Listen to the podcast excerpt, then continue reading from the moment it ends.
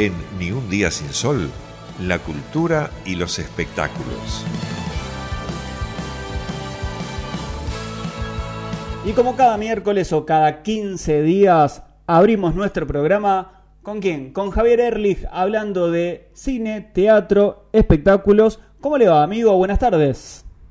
¿Cómo te va, Juanpa? Muy buenas tardes acá con todas las ganas, con muchísimas cosas para ver y regresó el teatro presencial, regresamos a cubrir Calle Corrientes, así que muy contento.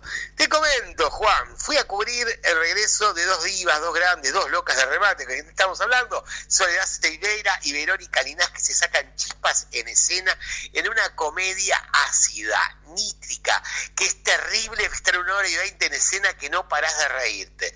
¿Qué se trata? Son dos hermanas que se encuentran después de 20 años, porque a una queda en la calle. ¿Quién es la que queda en la calle? Personaje sufrido siempre, con esa cara doliente, pero no es el personaje hablando por un sueño, es el personaje que interpreta Soledad Silveira. La otra, quien es Verónica Linás, que es la copetuda, la que hace 20 años que se ve con la hermana, que tiene todos los toc habidos y por haber, obsesivo, y la tiene a recibir porque ¿qué va a hacer con la hermana? ¿La va a dejar en la calle? No. La bloja y se empiezan a sacar los rencores y resentimientos, cosas dichas y no dichas durante más de 20 años.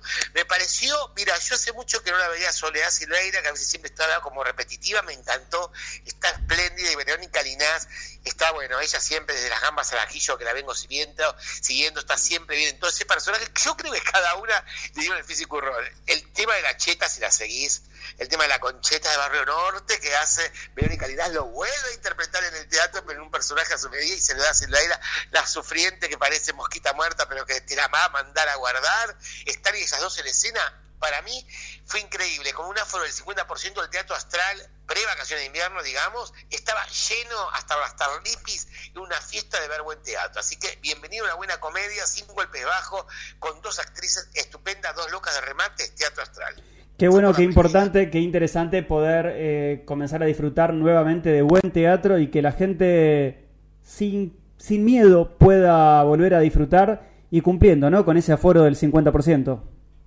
Sí, en la misma sala fui a ver otra, que es la fiesta de los chicos, que es la adaptación también, que es la banda de los chicos, que está, hubo muchísimas. El año pasado la pudiste ver en Netflix, ¿te acordás? Con el protagonista de Big Bang Theory, que es el chico, ¿te acordás? Sí. El que hacía, que es la famosa, es la famosa historia de... Esta, te cuento, fue prohibida dos veces en Buenos Aires. Tuvo en el Teatro de On, Teatro en Pile, en los 70 fue prohibida, porque el tema homosexual era fuerte, era prohibido, que es una banda de uno de los chicos, que es el personaje en este caso que compone Ferdente, en el otro caso era que el personaje que cumplía el muchacho de Big Bang Theory, que es el protagonista, y acá en este caso se reúnen para celebrar la fiesta de un amigo, en una fiesta sorpresa que le van a dar, y solamente iban a ser todos homosexuales salvo uno que cae de sorpresa que es heterosexual y rompe las reglas del juego.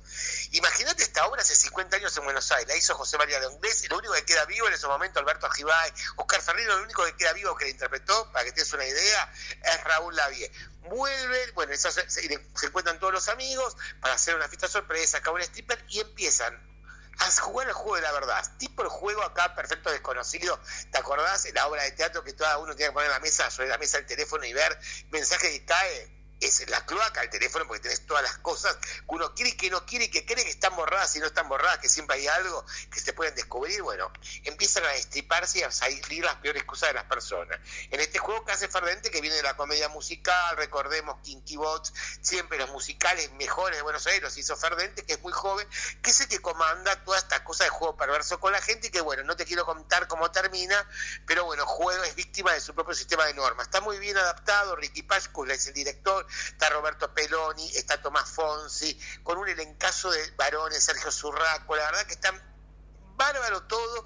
Yo pensé que me iba a aburrir la versión de Netflix, realmente no me gustó que pudimos ver la banda de los chicos, me pareció muy teatral, nada, nada si bien es una obra de teatro que fue llevada al cine para Netflix, me pareció que, salvo el protagonista, los demás estaban deslucidos y acá en este caso me parece que está uno mejor que otro, así que eh, realmente la fiesta de los chicos te la recomiendo para ver un ejercicio de buen teatro. Así que eh, Jim Parsons, que no me acordaba cuál era el nombre que había hecho en la película de Netflix. Esto por lo que es teatro. Teatro. ¿Cómo venimos con el tiempo? Usted me dice, yo sigo, no sigo. Venimos muy bien, venimos muy bien. Tenés dos minutos más todavía, dale. Bueno, tenés, eh, para ver, si querés HBO Max, que la está rompiendo, tenés para ver 30 monedas diales de la iglesia. Si vos disfrutaste la comunidad, eh, disfrutaste, por ejemplo, el Día de la Bestia, este tiene mucha reminiscencia, porque es cuando Judas traicionó a Jesús por las 30 monedas, en este caso retoma el precepto bíblico, pero ¿qué pasa cuando una de, las monedas, de esas monedas cae en un pueblo de en un pueblo español aldeano como puede ser Pedraza, junto con una moneda y viene junto con un cura que viene echado, que es boxeador, que tiene todos los vicios, viene el cura del pueblo, empiezan a aparecer empiezan a aparecer todas las peores desgracias, junto a él, junto con el intendente, el alcalde del pueblo, la mujer y un amante, les empieza a pasar de todo a esta triada. Por ejemplo, llega el cura y empieza en, el dueño del el intendente junto con la mujer tiene un frigorífico, nace una vaca, por ejemplo, un chico que no nace un ternero, nace un chico que va creciendo con tamaño descomunal y es un monstruo es un engendro. Hasta ahí te empiezo a contar. Empiezan a matar, a pasar alucinaciones, a pasar cosas raras. Y el que tenga esas 30 reunas, esas 30 monedas, como el anticristo, va a reinar el mal en la humanidad. Y tienen que evitar que se junten esas 30 monedas. Esto a lo largo de, la verdad, de todos los episodios, que son ocho. El primer episodio es el más logrado, con un elencazo que tiene, por ejemplo, Edward Fernández hace del párroco, hace del cura. Eh, grandes, Carmen March hace de una de las protagonistas también. El primer capítulo es el mejor, con una hora y veinte. Después va decreciendo el interés y ya prometen estar asegurada la segunda y la tercera temporada por HBO Max. Así que no te la puedes perder. Javi, solo Título, ¿alguna para recomendar sin dar demasiadas explicaciones? Solo títulos para decir, vayan por acá. Explota, explota HBO Max o si no el Cinemar Palermo, que trae lo mejor de las canciones de Rafaela y la última película donde apareció en un cameo Rafaela Carrá. Con las canciones se inspira las canciones que siempre disfrutamos de Rafaela. Así que una coproducción italiana-española. Javier Erlich, como siempre, un placer haber dialogado con vos y la verdad que cada vez que conversamos digo, ¿por qué no hablamos cada siete días? Pero bueno, el tiempo es tirano también en radio y cada 15 días seguiremos adentrándonos.